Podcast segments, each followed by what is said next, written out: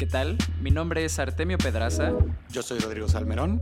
Y estás escuchando Cuando el río suena. Acompáñanos con Fernando Gómez, founder y co-CEO de Nexu, la startup de financiamiento automotriz que más rápido entrega créditos en México. Si solo tienes un minuto, lo más importante que pueden aprender de Nexu operadores, inversionistas y fundadores es lo siguiente. 1. Si en tu emprendimiento encuentras una mejor oportunidad, es un privilegio poder pivotear. Nexu comenzó como una agregadora de agentes de crédito automotriz y aprovechó la data recolectada durante años para ofrecer sus propios productos financieros. Construye una empresa rentable. En Nexu tienen muy claro el objetivo y el camino para ser una empresa rentable. En tiempos de recesión como los que estamos viviendo y siempre, esta debería ser tu prioridad. 3. Encuentra procesos tediosos y mejóralos con tecnología digital. El pivoteo de Nexu nació de ver la ineficiencia operativa que estaban brindando los agentes de crédito a sus clientes y tomó esta oportunidad para construir un negocio escalable con tecnología. Y 4. No dejes de buscar oportunidades. Aunque te esté yendo bien y estés cómodo con tus operaciones, hay industrias enteras en tus segmentos desatendidos. Es así como las startups de fintech han tenido la oportunidad de innovar en los espacios que ha pasado por alto la banca tradicional. Que lo disfruten, bienvenidos. Cuando el río suena. Hola, ¿qué tal? Bienvenidos a todos a una edición más de Cuando el río suena, un podcast que está construido para todas las personas que están construyendo algo donde antes no había nada y para todos aquellos que están en esta carrera que es tan emocionante de construir un negocio con la tecnología en el núcleo. El día de hoy estamos grabando una edición que es remota, completamente remota, vaya, ya lo saben, siempre hemos tenido invitados que vienen de otros países, de otra ciudad en la que estamos Rodrigo y yo, pero en esta ocasión yo me encuentro en un Airbnb en el sur del país. Rodrigo, ¿cómo estás? Él está en el centro del país.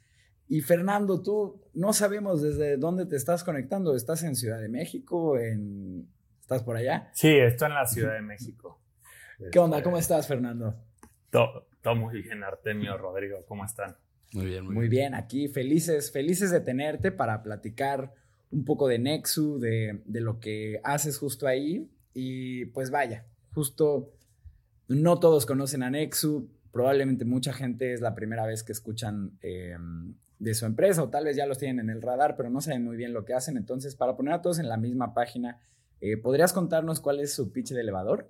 Claro que sí, Artemio. Mira, somos una plataforma tecnológica para las agencias automotrices, eh, en donde pues con ocho campos un, un, cliente puede llegar a la agencia y, y financiar su auto. ¿no? Entonces, es una plataforma, lo que se llama B2B2C, ¿no? porque nosotros hacemos alianzas mm. con, con agencias y con marcas para tener nuestra plataforma de financiamiento en las agencias y así financiar a los consumidores finales. Ok, excelente. Mira que este es de los pitch de elevador más concisos que nos han dado. Este sí es de elevador. Son eh, tres pisos de elevador. No, Exacto, no, no, no 20 pisos de elevador. 100%, 100% Fernando. Eh, oye, y pues justo indagando en LinkedIn un poquito de ti, eh, vimos que la posición como la que te presentas es como founder.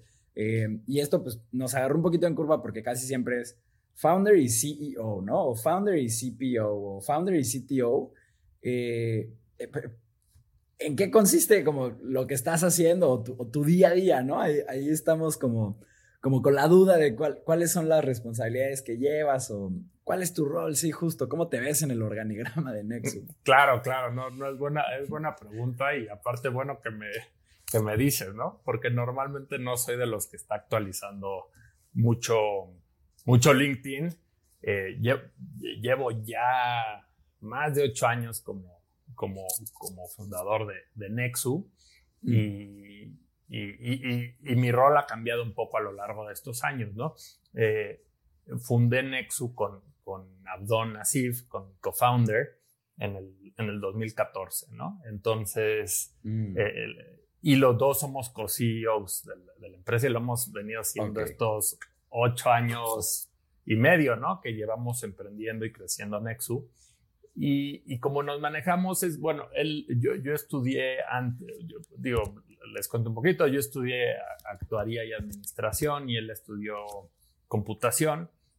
Entonces, cada quien tenía fortalezas específicas Eh, digamos, yo siempre me han, me encantado las matemáticas, la estadística, entonces toda la parte de análisis de crédito, la parte de riesgo, la parte financiera, normalmente las áreas que yo he llevado, hay algunas que en algunos años siempre, siempre sirve cambiar y ponerte el sombrero del otro y, aportar, ¿no? Después de cierto tiempo te, te, ciclas un poquito en algunas cosas.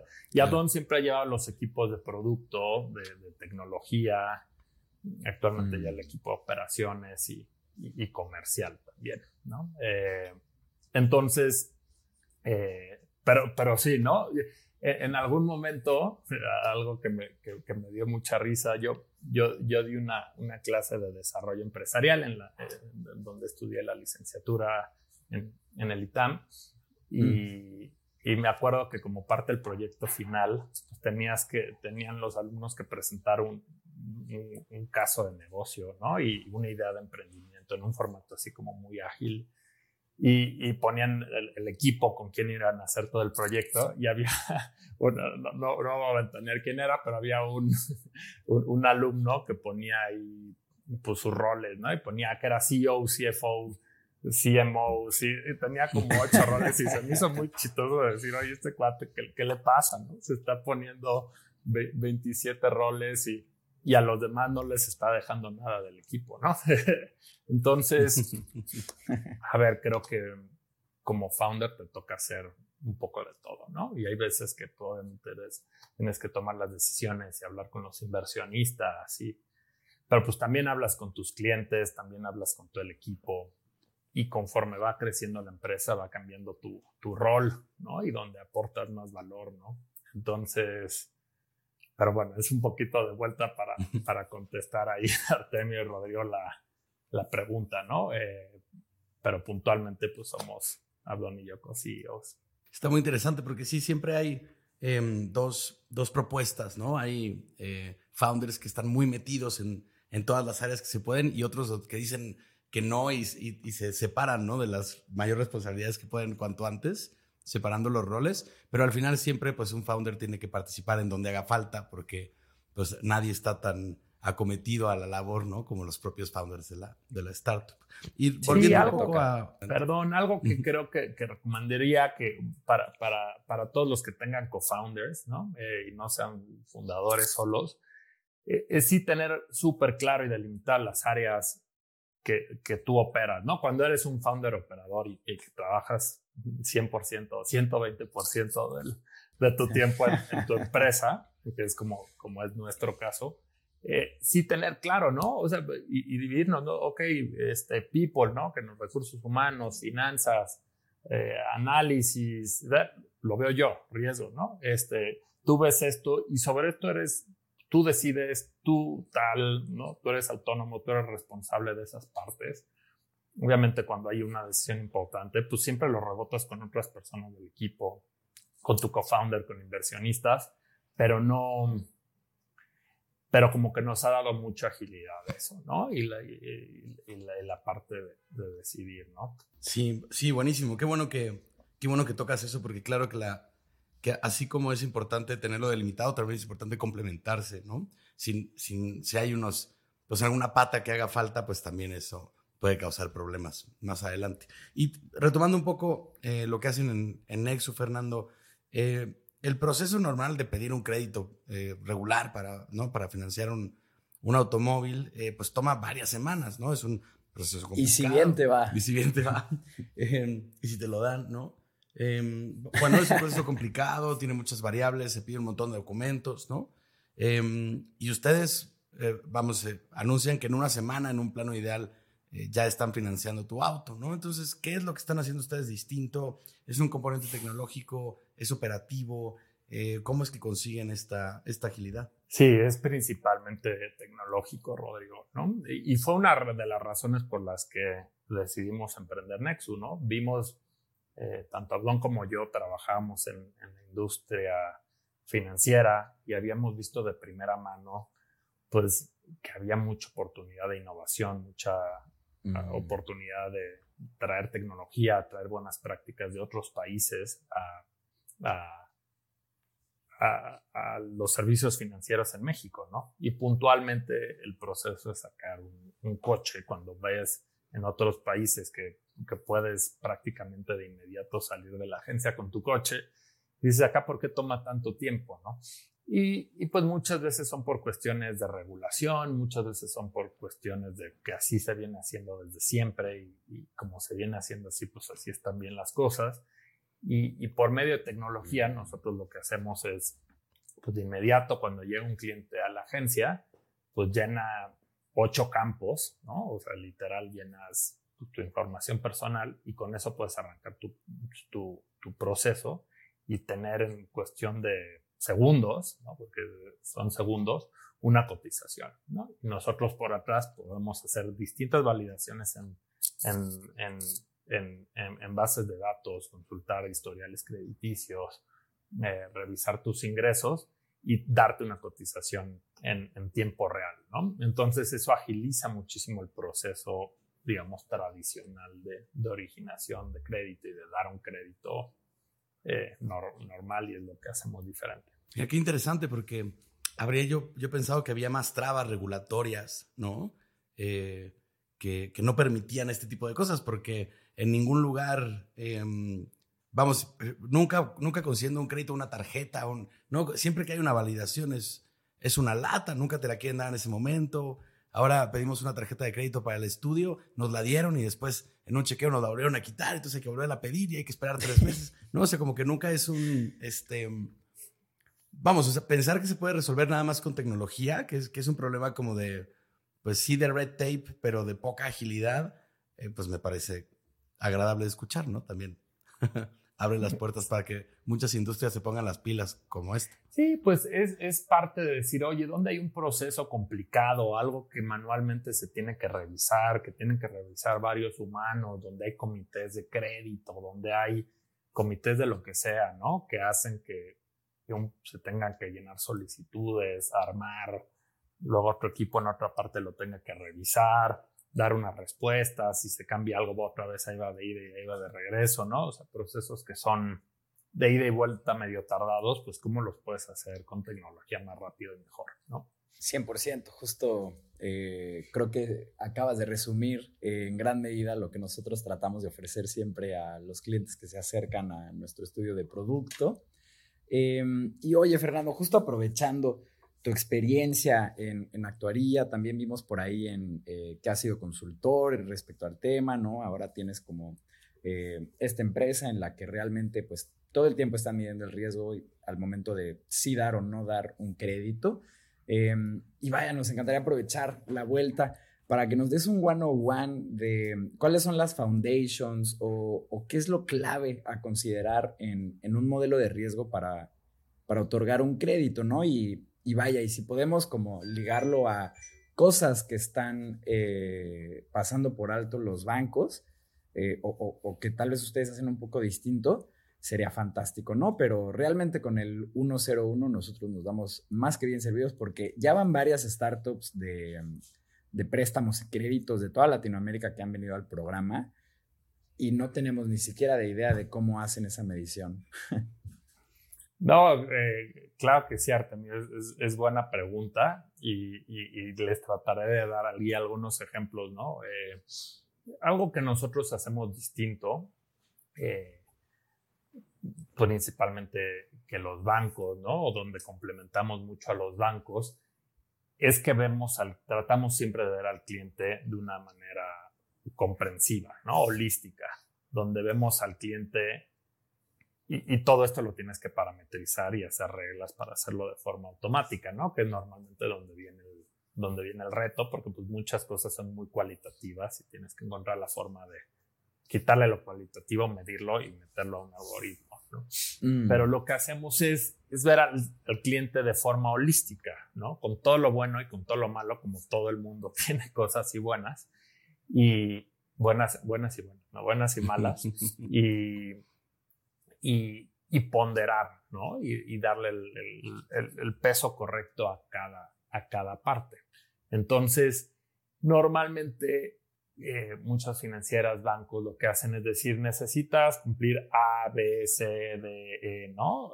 tienes que tener el mínimo de ingresos, el mínimo de historial crediticio, el mínimo de arraigo laboral, el mínimo de arraigo en tu trabajo, en domicilio, el mínimo de esto, el mínimo.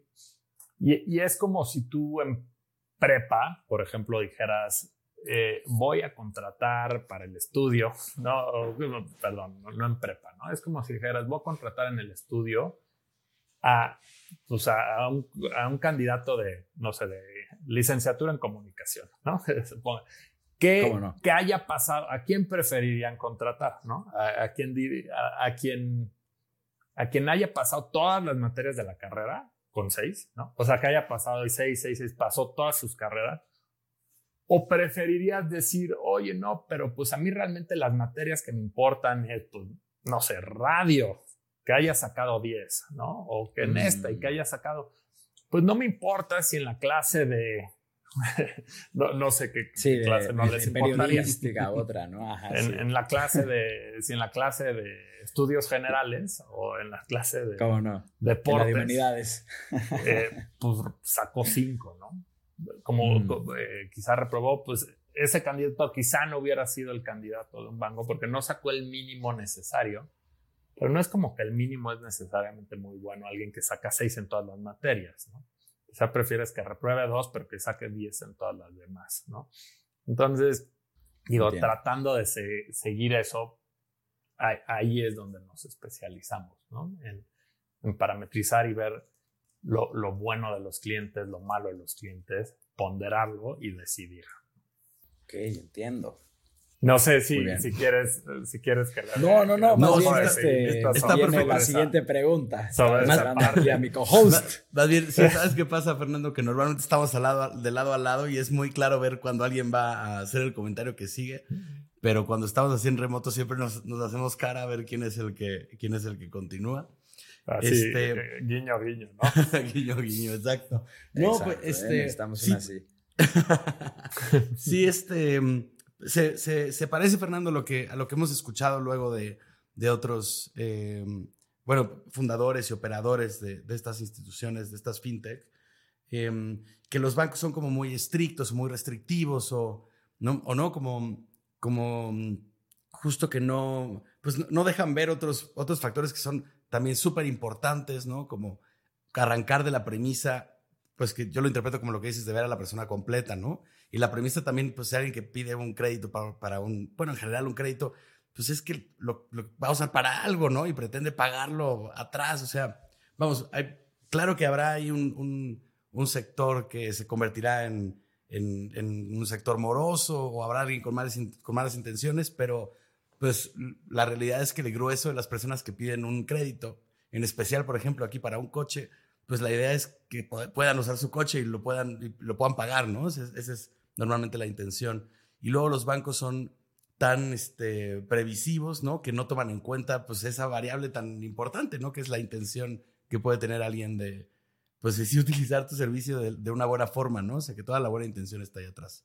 Sí, creo que, creo que hay, al final digo, la industria en general es, es cuidadosa porque también hay, hay fraudes, ¿no? Y también hay, gente que, que, se dedica simplemente a, a, tratar, tratar, de sacar créditos con, con dolo, ¿no? Y eso creo que afecta en general un poco a la industria y es algo que, que todos tenemos que cuidar, ¿no? Y contribuir a, a eliminar.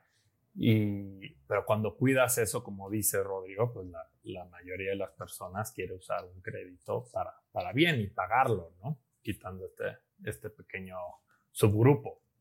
Y, y entonces, eh, pues mucho viene también del dinamismo, ¿no? De seguir alimentando tus bases de datos, seguir probando nuevas variables, que es algo que normalmente los bancos se tardan un poco más en hacer, ¿no? tienen mucha rigidez para cambiar su, regulación sus productos, ¿no? Y, y, y, es lo que a las fintechs, a nosotros nos da, nos da una ventaja y la, y la oportunidad de, de, crecer también. Claro, es, es bien interesante esto porque mm, precisamente vaya, como que una constante o un patrón que hemos visto en, las empresas que están dando neocréditos, no sé si llamarle así per se, pero que están como siendo un poco más abiertos que las empresas tradicionales que solían brindar como estos servicios. Em, algo que, por ejemplo, nosotros vemos es que, pues una vez que tú estás en el buró, eh, ya olvídate de, pues, muchísimos de estos tipos de servicios, ¿no? Y muchos de estos nuevos de estas nuevas startups, eh, como que reconsideran el factor, ok, estás en el buró, pero ¿por qué? ¿No? Eh, o, cuál fue la situación que te llevó a ella. Realmente, como estar en él no, no equivale a que vayas a ser alguien que no va a pagar tu crédito, por ejemplo, ¿no? Em, y, aquí a nosotros nos, nos, llama la atención justo como, como esta oportunidad que están viendo, por un lado, muchas startups como de dar créditos o servicios financieros a gente que está desatendida o que ya perdió la oportunidad, por así decirlo. Y también por otro lado, nos, pues nos llama la atención que los bancos eh, muy difícilmente o reconsideran o, se abren a ver como todo este mercado que pues comienza a parecer un océano azul por pues, la cantidad de servicios financieros que están surgiendo que dicen, ok, puedes estar en buró, pero déjanos analizar todas estas otras variables que nosotros podemos medir con, ya sea nuestros algoritmos o nuestro producto o nuestro equipo. Em, me encantaría aquí eh, como pick on your brain un poquito, ¿por qué crees que las instituciones de crédito tradicional, eh, tradicionales están como dejando este espacio tan grande eh, como abierto a la innovación? O sea, es como, ¿crees que es una falta como de agilidad de ellos y como de, de probar? tal vez Sí, vaya, ¿qué crees ahí? ¿Qué es, qué es lo que sucede? A ver, es buena pregunta, Artemio, y creo que son, son muchas cosas. sí, son muchas, ¿no? Que, que, medio se conjugan ahí. Una es, eh, pues, el tema regulatorio, ¿no? El tema de reservas, ¿no? Normalmente cuando un cliente se sale de, de la política un poquito, que, que, viene estando vigente por, por mucho tiempo, pues el banco o la, institución tiene que reservar el 100% en, del monto del crédito, ¿no? Y eso lo hace pues, poco viable, poco atractivo hacer, ¿no? Eh, o, eh, muchas veces también es, porque al banco también le está yendo bien como está, ¿no? Entonces, en general, eso les, puede, claro. les puede ir muy bien como, como están, entonces no realmente no hay una necesidad tan grande de, de cambiar las cosas cuando te está yendo bien, ¿no? Eh, o, dicen llegar a otros segmentos o no necesariamente, pues ¿para qué, no? Eh, muchas veces también equipos dentro de los bancos eh, dicen, oye, pues, pues si algo me sale mal, tengo mucho que perder y poco que ganar, ¿no? Entonces, es, una conjugación de, de varias cosas regulatorias, de permisos, cambiar las notas técnicas, tus productos ante la comisión es algo muy pesado, ¿no? Este, difícil de hacer, mm. toma tiempo, reservas.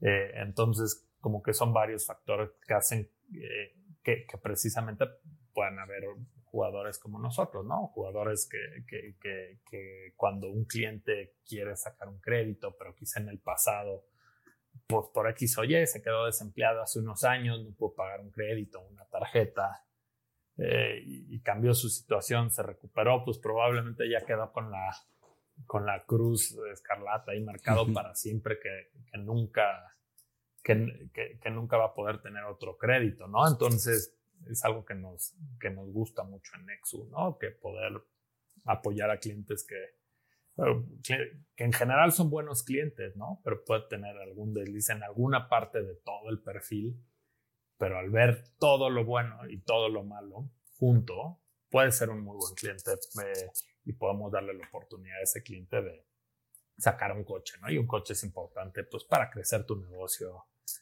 para temas personales, para ir al súper, para llevar a tus hijos a la escuela, para ir del fin de semana a Cuernavaca, ¿no? Cualquier cosa que, que, quieras hacer, ¿no? Entonces, eh, es parte de lo que nos tiene ahí motivados y contentos eh, de seguir creciendo Nexu y seguir apoyando más clientes. Claro, justo esto que mencionas me recuerda algo que charlábamos con, con Gabriel Monroy, que él es también del equipo fundador de una empresa que se llama Colectia.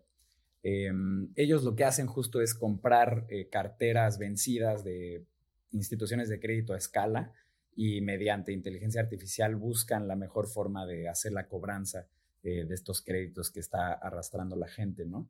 Y esta empresa justo nace porque el papá de Gabriel y de su hermano era un emprendedor, pide un crédito para emprender, no sale la apuesta y queda en buro de crédito, ¿no?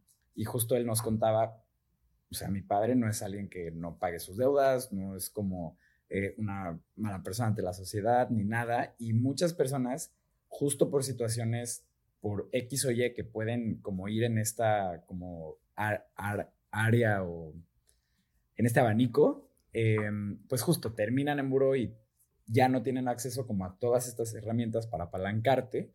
Em, y pues bueno, de ahí nace como la empresa que ellos hacen, ¿no? Pero justo eh, creo que, como mencionas, son como varias cosas ahí las que están, las que están conjugadas. También me, me llamó la atención esto que dices, ¿no? Como ellos pues están cómodos, les va bien, como, como ya están, ¿no? Y, y luego esto habla también de, hay un libro que se llama The Innovator's Dilemma, me parece, o The Innovation Dilemma, y bueno, habla de cómo justo cuando tú creces un servicio o una corporación, estás muy cómodo, ¿no? Tú tienes un core business o un core este, product.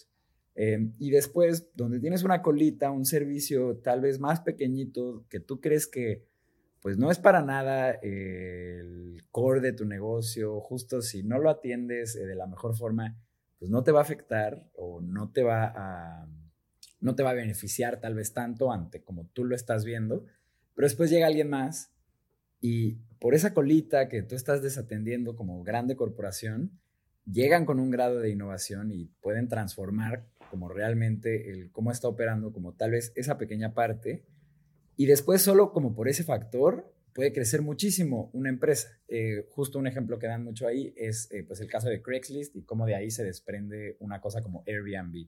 ¿no? De lo que parecía ser un caso de uso de que la gente posteaba ahí los cuartos para rentarlos, que para Craigslist no es ni su core, no es ni tampoco como algo que están ahí atendiendo y que quieran darle por ahí.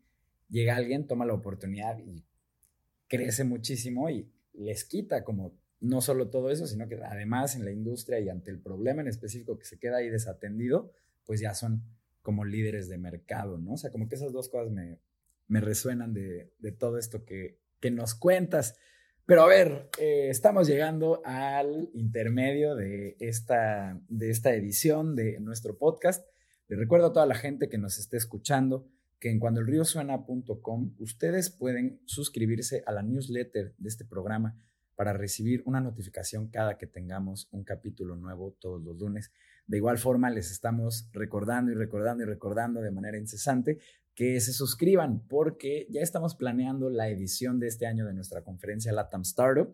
El año pasado la pasamos increíble y de verdad que lo que estamos preparando para esta edición en mayúsculas este, se viene grande, la cosa se viene muy emocionante. Si les gustó la experiencia del año pasado, eh, no van a querer perderse lo que traemos entre manos en esta ocasión. Pero bueno, vámonos al intermedio y regresamos.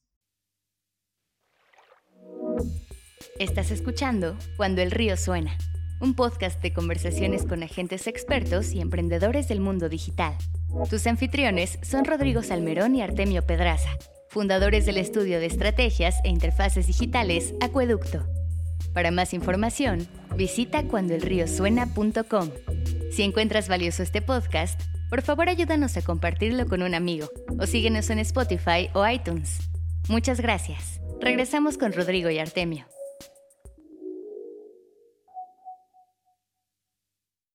Bienvenidos de vuelta a un episodio más de Cuando el río suena con nuestro invitado de esta edición, Fernando Gómez de Nexu.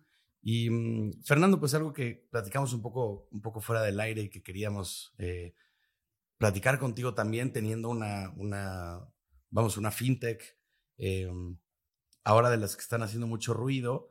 Eh, pues, ¿cómo ha reaccionado Nexo ante el reajuste actual del, del, mercado, ahora que hay mucha menos inversión en, capital de riesgo? ¿Cómo ves el, el ecosistema comportándose ahora? ¿Cuáles son tus reflexiones al respecto?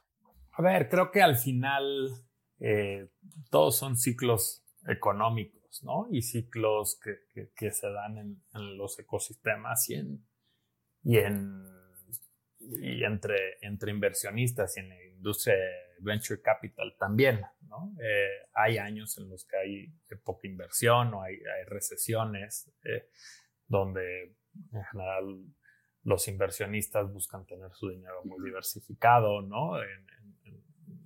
Cosas que aparentemente para ellos son muy seguras y, y, hay años de, de, mucho crecimiento, ¿no? Eh, y por ejemplo, ese crecimiento se vino dando pues a partir del, no sé, 2015, 16, 17, ¿no?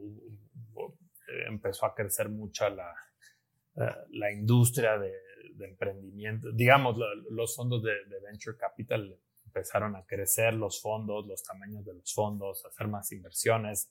Empezamos a ver muchas más inversiones en, en, Latinoamérica, en México. Puntualmente, en todo el mundo, ¿no? Y digamos que en el 2021 fue ese pico de, de, evaluaciones, de múltiplos, ¿no? Normalmente los...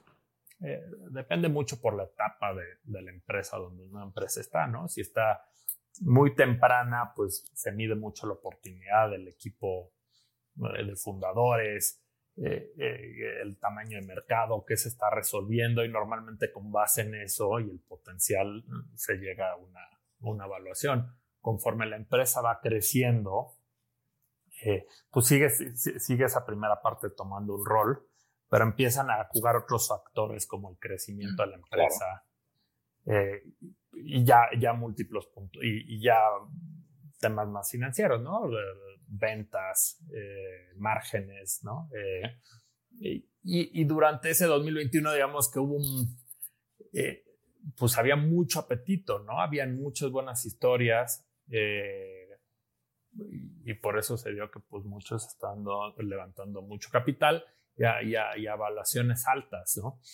Y, de repente pues se, se, contrae, hay incertidumbre, suben las tasas de interés como ahorita y, pues nos regresamos, ¿no? A niveles como de, de años anteriores, ¿no?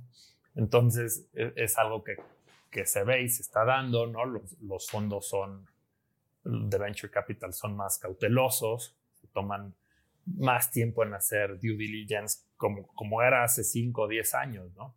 Lo que pasa es que llegaron. Se emocionaron. Ahí en, 2020 o 21, que sí, que eran, que era como una carrera, ¿no? Y era, las inversiones eran muy rápidas. Eh, pero es un ciclo, ¿no? Entonces, al final, creo que como fundadores, ¿no? Como emprendedores, eh, pues tienes que, entender estos ciclos y, aprender a ser, a ser pacientes, ¿no? Y a, trabajar duro y a seguir creciéndote y enfocándote en lo importante de tu empresa eh, para que a largo plazo, eh, pues al final todo el mundo quiere que, que, las empresas sean exitosas, que sean rentables, que sean grandes y que, y que no necesariamente necesiten capital. Claro, y es, creo que es un momento muy Creo que es una lección muy sana para el ecosistema en general. Eh, creo que sí puede poner también en aprietos los planes, particularmente de la gente que levantó una ronda en como este periodo optimista, si queremos llamarlo así. Eh, y pues vaya, ¿no? Tú tienes una visión, tienes ya cierto capital. En esta visión, pues bueno, tú tienes un runway de 18, 24 meses, lo que sea.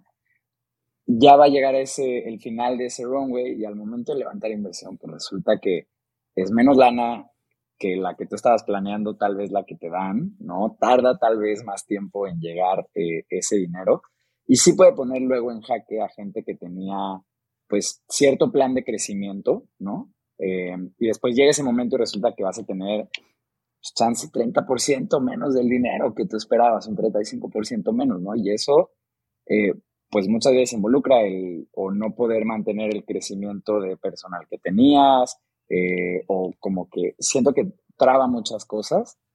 De igual forma, yo creo que cualquier fundador que es responsable o cualquier equipo que esté en una C-suite responsable, pues ajusta antes de tener que, eh, pues como llegar a, a catástrofes, pero pues luego incluso ajustando tienes que hacer layoffs cuando llegue ese momento, cuando llegan como estos, estos periodos eh, más conservadores.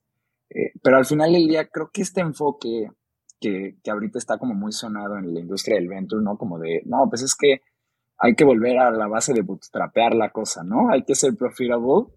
Pues al final del día es muy sano, porque, vaya, Rodrigo y yo, nosotros comenzamos a empaparnos de esta industria apenas hace tres años, justo cuando estaba así por arrancar, o más bien ya estaba sucediendo este periodo optimista, ¿no? Eh, pero apenas estaba por llegar al pico y lo vimos valuaciones, millones de dólares con el podcast, puras buenas noticias, más fondos, este, que es un ex, lo que sea.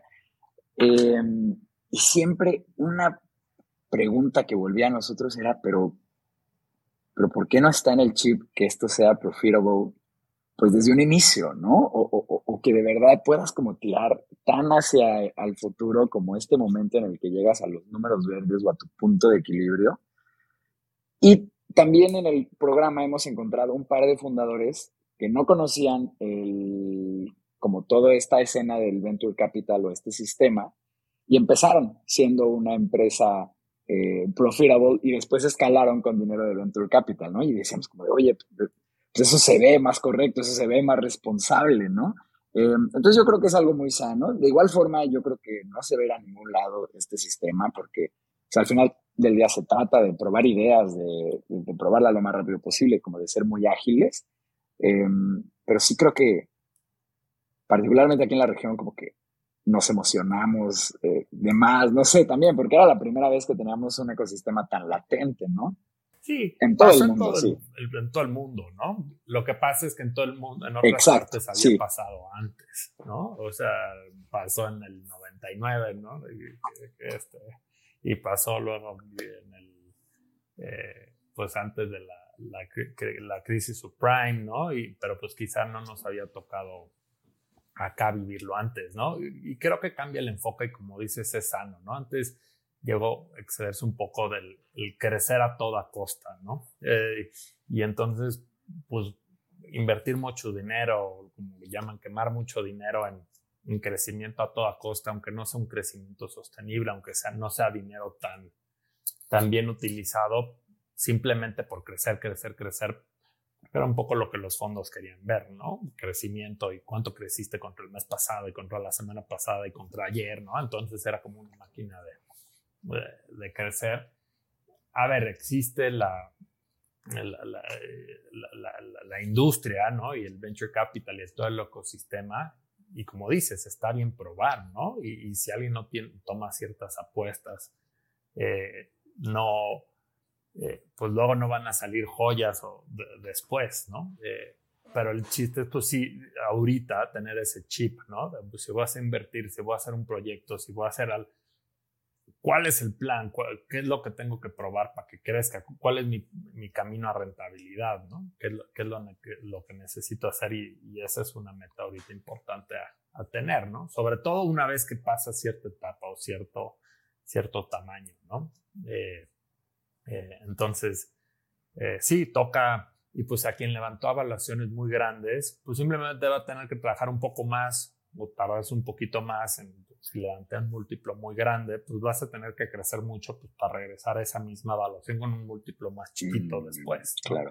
Pero no, no, no, quiere decir que, Exacto, sí, que para no nada. se pueda, ¿no? Simplemente que, que vas a tener que, que, cumplir esa promesa, ¿no? Y ese, ese crecimiento muy grande, pues, pues para valer en el futuro lo que, como te evaluaron en el, en el pasado. Un poco. Claro, y, y Fernando, pues también te queríamos preguntar ya eh, cómo es que Nexus se prepara para, para, este, para este ambiente, ¿no? Cómo, cómo, cómo se vive todo dentro de, dentro de la empresa. Eh, o sea, pensando tal vez como en términos un poco más operativos, eh, pues qué hace a Nexus especial, ¿no? Cómo, cómo se distribuye su equipo, cuántos son, en qué áreas, ¿no? Cómo, cómo se dividen, o sea, y cómo es que esto les da una una ventaja, ¿no? O sea, cómo, cómo han tomado estas decisiones. Que ahora que nos cuentas que, que como pues COSIO estás ahí metido en, un, montón de áreas, no sé si estas de aquí necesariamente son las tuyas, pero igual seguro que nos puedes este, dar insight. Sí, sí, claro. Pues, al final siempre decimos que somos como un, como un reloj suizo, ¿no? Donde pues, todas las partes están muy relacionadas y, si, si, no funcionan todas bien, pues si una no funciona bien, no funciona bien pues, todo el reloj al final, ¿no?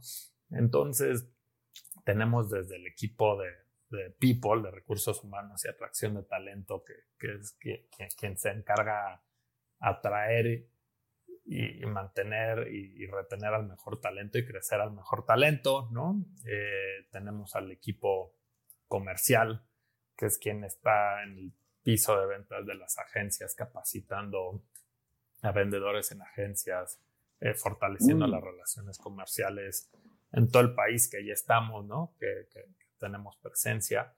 Eh, está el equipo de, de, análisis y de operaciones, ¿no? Que son los equipos que, que al final hacen, se aseguran que todos los procesos, desde que llega un cliente hasta, hasta que cuatro o cinco años después acaba de pagar su crédito, eh, pues siempre, siempre hay un área de soporte eh, para, para apoyar a todos estos clientes.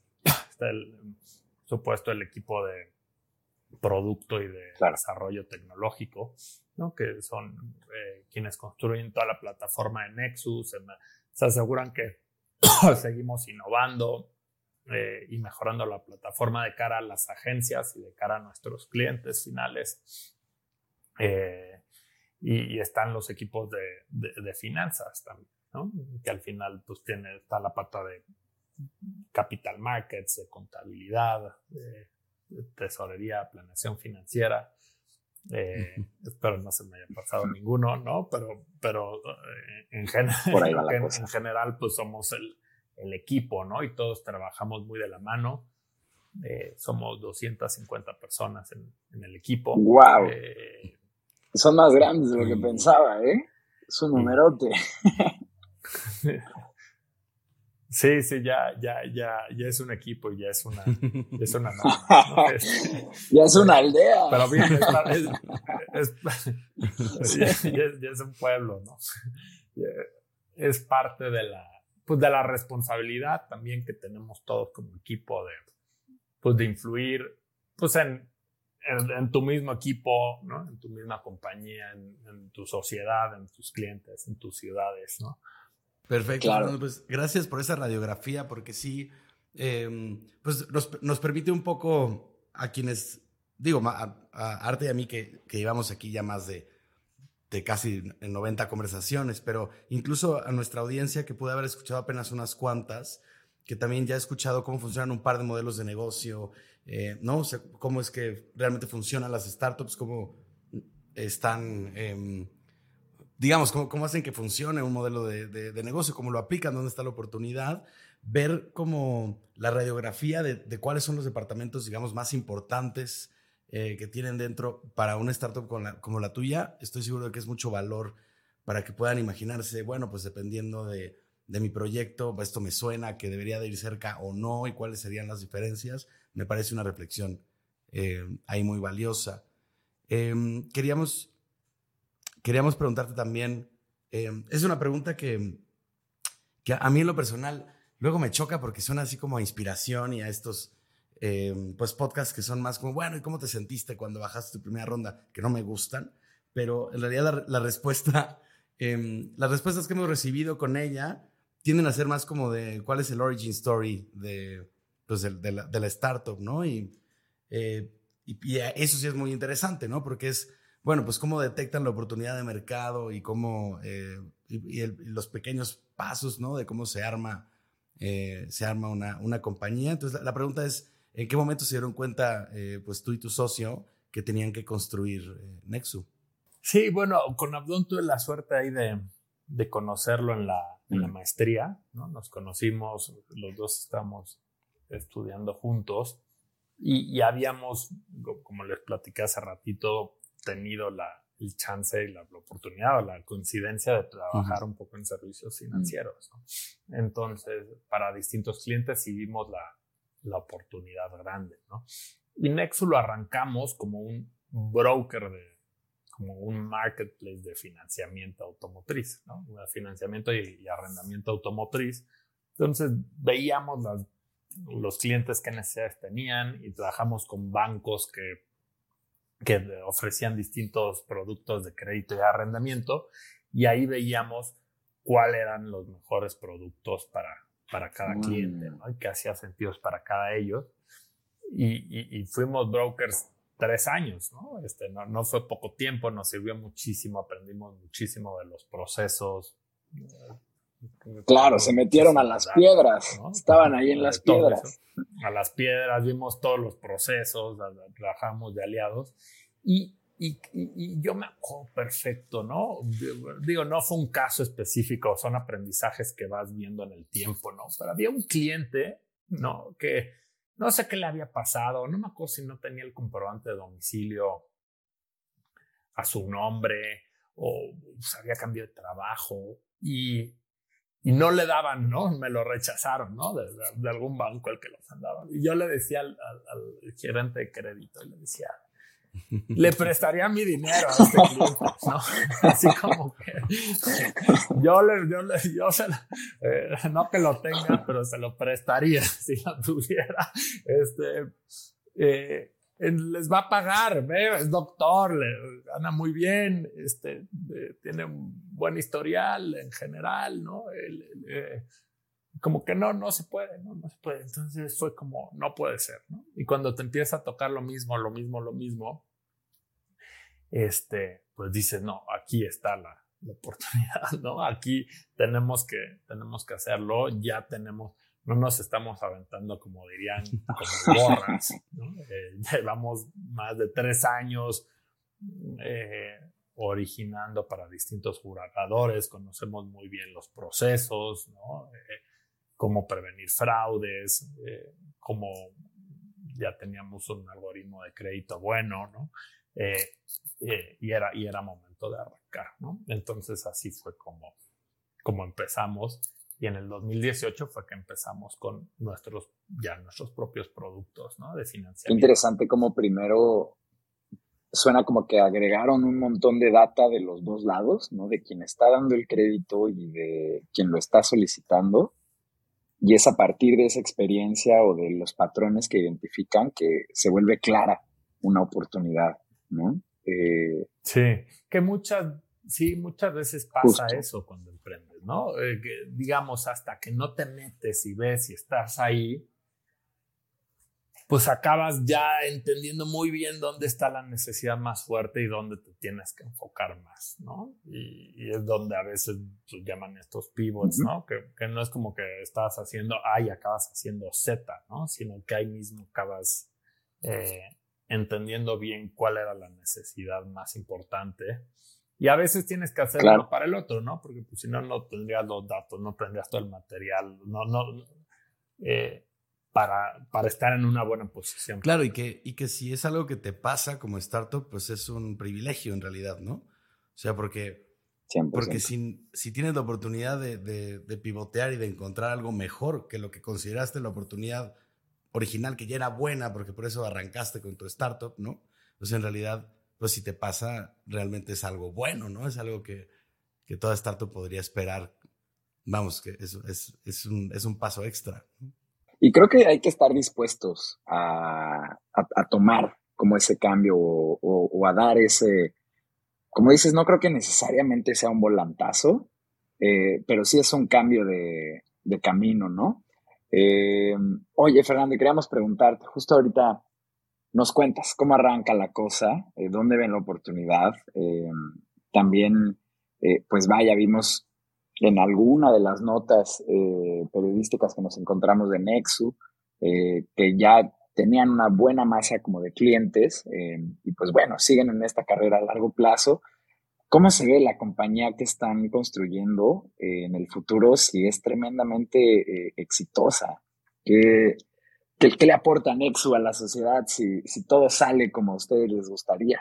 Sí, sí, eso es lo que nos tiene despiertos y motivados, ¿no? Y la, y, la meta, eh, al final lo que, lo que buscamos es estar presente eh, en, en, cualquier decisión que un cliente quiera comprarse un coche, ¿no? Entonces, que cualquier cliente que necesita un coche, que quiera un coche, que ayudarlos a encontrar la mejor alternativa de, de, financiamiento, eh, ya sea crédito, ya sea arrendamiento, lo, que el cliente necesite, pues en cualquier rincón del, del país, ¿no? esa es como la meta. Seguramente después pues, habrá la oportunidad de crecer también a, otros países, pero, pero, pero eso nos haría muy felices, ¿no? Este, poder atender a cualquier cliente que quiere comprar un coche, que quizá no ha podido, que quizá no, no, quiere hacerlo porque el trámite es muy pesado, porque es lento, porque es de papel, que, que rápido puede entrar a una agencia a sacar su coche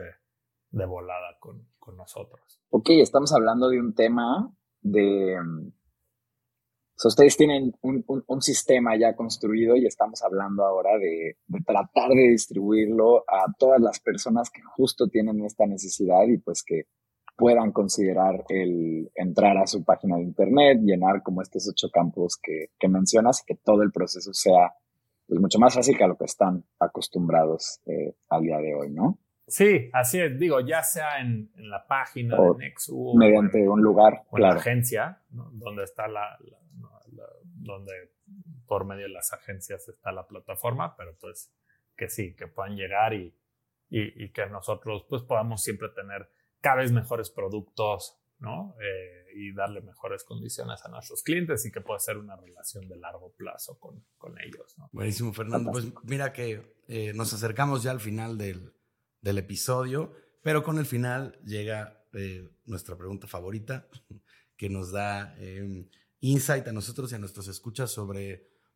pues, dónde particularmente las startups están poniendo su atención. Em, y también es como la antítesis de la pregunta que te acabamos de hacer, que es, bueno, ¿qué pasa si, no? O sea, ¿qué es lo que sigue? Eh, ¿Dónde están los siguientes pasos para el éxito? Pero esta pregunta es, Em, ante los retos que enfrenta, que enfrenta Nexu y tú como su founder y co-CEO en los próximos años, ¿qué te quita el sueño? A ver, creo que es eh, operar bien, ¿no? O sea, tienes que operar bien eh, mantener la, la, cabeza abajo. Eh, trabajando día a día y, y, si trabajas bien, las cosas no se construyen de la noche a la mañana, ¿no? Es en el día a día que poco a poco vas construyendo las cosas cuando eres persistente y eres paciente y, haces las cosas bien, ¿no? Entonces, pues asegura, me quita el sueño como el asegurarte que, ese día a día se da, ¿no? Y que cada día construye sobre el, sobre el anterior eh, y que tomas el rol que, que más necesita la, la compañía para ti. ¿no? Hay veces que te tienes que meter mucho más enfocado a ciertas cosas, eh, estás a un nivel un poco más alto, pero eh, es, lo que nos emociona, ¿no? O quita el sueño en el, en el, buen sentido, espero, ¿no? Eh, pero, pero, pero sí, es eso, Rodrigo. Perfecto, pues ahí lo tienen. Fernando, esta ha sido una excelente conversación. Muchísimas gracias por venir a darte una vuelta a este espacio. Sabemos lo ocupada que es la gente que viene eh, aquí a darse un rol, así que te lo agradecemos con el corazón en mano. Y también a la gente que está escuchando, les agradeceríamos con el corazón en mano si nos ayudan a compartir este recurso con algún fundador de un negocio, con algún líder en una startup de tecnología o quien sea que se le esté cruzando por la mente arrancar un negocio eh, que vaya en alguna de estas direcciones. Este recurso es para todas estas personas, siempre va a ser gratuito, siempre van a encontrar aquí una comunidad de gente que está construyendo cosas donde antes no había nada y pues nada, mientras antes lleguemos a todas esas personas va a ser mejor, tanto para ellos como pues no necesariamente para nosotros, a nosotros sencillamente nos haría muy felices, ¿no? Nosotros ya estamos. facilitadores. Exacto, justo así. Eh, de igual forma les recuerdo que en cuandoelriosuena.com se pueden suscribir a la newsletter de este programa y recibir una notificación cada que saquemos un capítulo nuevo. Muchas gracias al equipo de producción que edita y que hace posible la publicación de este programa. Muchas gracias, Rob, por conectarte a una edición más. Un placer. Y a nuestro invitado eh, de honor, Fernando, muchas gracias por darte la vuelta. Gracias, Esperamos, Rodrigo. Eh, aquí a la orden. Que genuinamente logren todo lo que se están proponiendo ahí en, en Nexu y que, y que vengan tiempos de cosecha. Hasta la próxima.